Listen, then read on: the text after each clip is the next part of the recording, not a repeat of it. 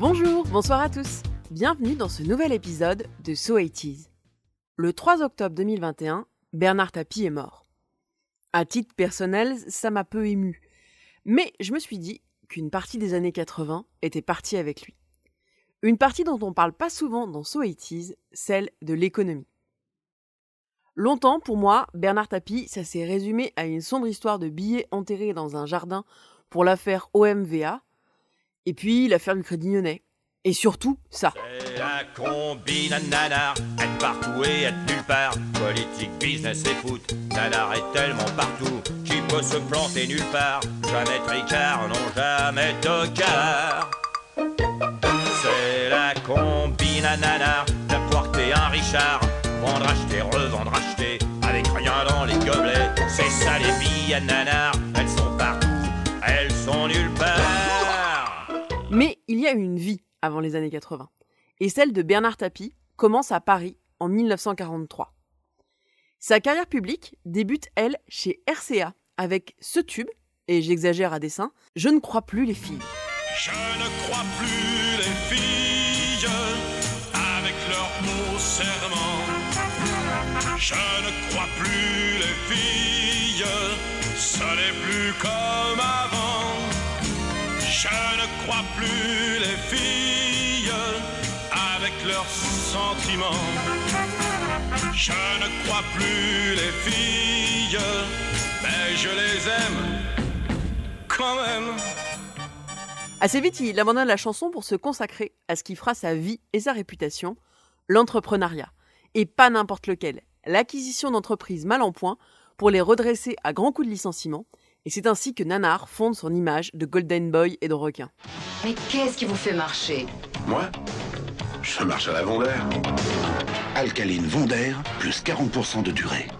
En parallèle de l'entrepreneuriat, il travaille son image à la télé, notamment dans un épisode incroyable de Gin Tonic, avec Bernard Tapie dans un débardeur rouge et un pantalon de jogging vert, un poil fluo et un poil moulant du plus bel effet. Le meilleur moment de la vidéo, c'est lorsque Véronique et Davina interviewent Tapi, suant et soufflant, sur son mindset d'entrepreneur. Je vous jure, on dirait un entrepreneur de 2021. L'entretien a un vrai contenu promotionnel pour La Vie Claire, que le groupe Bernard Tapie a acheté en 1980. Vous pouvez retrouver l'émission en entier sur le compte YouTube de Lina, mais je vous en passe un petit extrait. Bernard Tapie, un nom bien célèbre, un homme d'affaires connu par Mons et par Vaux, qui dirige des tas, des tas, des tas, des tas de sociétés, mais avec une pêche et une forme Ouais. incroyables. Et puis je crois surtout que c'est. À un moment donné, on a, on a forcément besoin de ressembler un peu à ce que l'on à ce que l'on est. Et je crois que je défends à la fois par Bernard Hinault, à la fois par La Vie Claire, à la fois par Look, à la fois par Adams, certaines idées d'un nouveau management. Pour soutenir La Vie Claire, Bernard Tapie lui offre une équipe de vélo qui court le Tour de France avec Bernard Hinault à sa tête. D'ailleurs, l'équipe gagne le Tour en 86 avec Greg Lemon en jaune et Hinault à la deuxième place. Content, le père Bernard. Il est content. Ah non, ce sera premier Hino, deuxième Léman. Il y a une longueur qui les sépare. Premier, Bernard Hinault de cette fabuleuse étape qui nous aura conduit de Briançon à l'Alpe d'Huez à la moyenne de 32 km 172 à une longueur. Parlons pas de longueur, on va dire ensemble. Hein. Greg Lemon, porteur du maillot jaune. L'année 86 est vraiment son année à Nanar. Il publie un ouvrage intitulé sobrement Gagné. Si vous le trouvez en brocante, jetez-vous dessus. hein. C'est un genre de bréviaire du management à la dure, dans laquelle il raconte les parcours du combattant qu'il fait subir à ses employés. Complètement comme les entrepreneurs de start-up qui racontent les entretiens footing sur LinkedIn. 38 ans et toutes ses dents, des dents de requin, des dents de loup et un sourire de séducteur. Bernard Tapie est un marginal. Il réussit là où les autres patrons échouent, il se moque des institutions, c'est un gagneur. Il reprend des affaires malades, il les soigne et avec ses copains, ses collaborateurs, il trouve les vitamines indispensables au sauvetage des entreprises agonisantes. Ça marche, ça tourne. Son groupe euh, couvre des secteurs aussi divers que les arts graphiques, l'agroalimentaire, la cosmétologie, le pesage, le matériel audiovisuel et le prêt-à-porter. Chiffre d'affaires 3 milliards et demi de francs.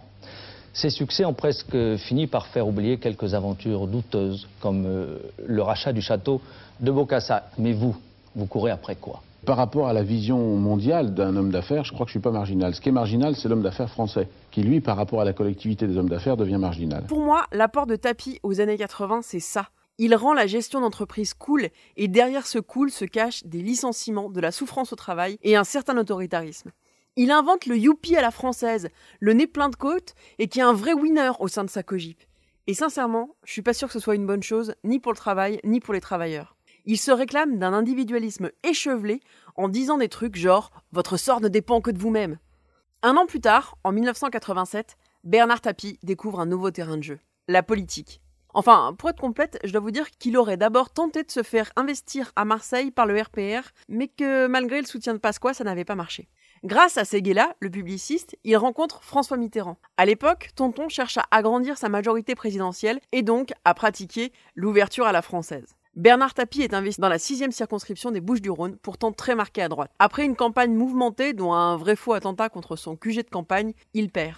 Il retente sa chance en 89 et il est élu. Mais plus qu'à gauche, son vrai engagement, il est contre le FN de Le Pen père. Je vais pas vous passer les extraits où il s'engueule avec lui. Vraiment, jusqu'à dans les années 90, il va lutter pied à pied contre le Front National. Pour préparer ce podcast, je me suis beaucoup inspiré du livre de François Cusset, La décennie. Et je pense qu'on va en reparler parce que cet ouvrage est fascinant sur le cauchemar des années 80, comme le dit son sous-titre. Je ne résiste pas, pour conclure ce podcast, à vous lire un passage de cet ouvrage sur Bernard Tapie. Comment en êtes-vous arrivé là lui demandait Anne Sinclair sur la scène du Palais des Congrès le 30 avril 1985, pour le premier grand show de tapis. Parce que je m'aime, répondait-il du tac au tac, avant d'énumérer les secrets d'un bon leader.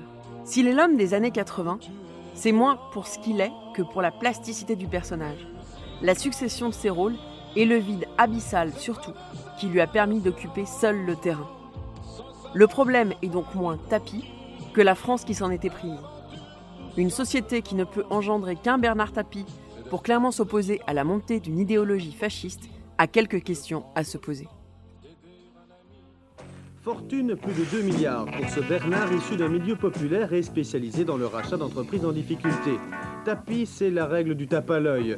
Séance d'autographe, parade et un côté racoleur qui l'amène aujourd'hui sur la scène politique. Déjà ex-ministre de la ville, cet élu de Marseille rêve un jour de mairie. Poignée de main, sourire en coin, Tapi décide et intervient. Ce taureau du bébé de show veut plaire à tous et à toutes. À bientôt pour un nouvel épisode de So It. Si vous aimez les podcasts et si vous aimez le label Podcut, vous pouvez nous soutenir via le Patreon. Des bisous et on se retrouve le mois prochain pour un nouvel épisode de So It. N'hésitez pas non plus à nous rejoindre sur notre compte Twitter.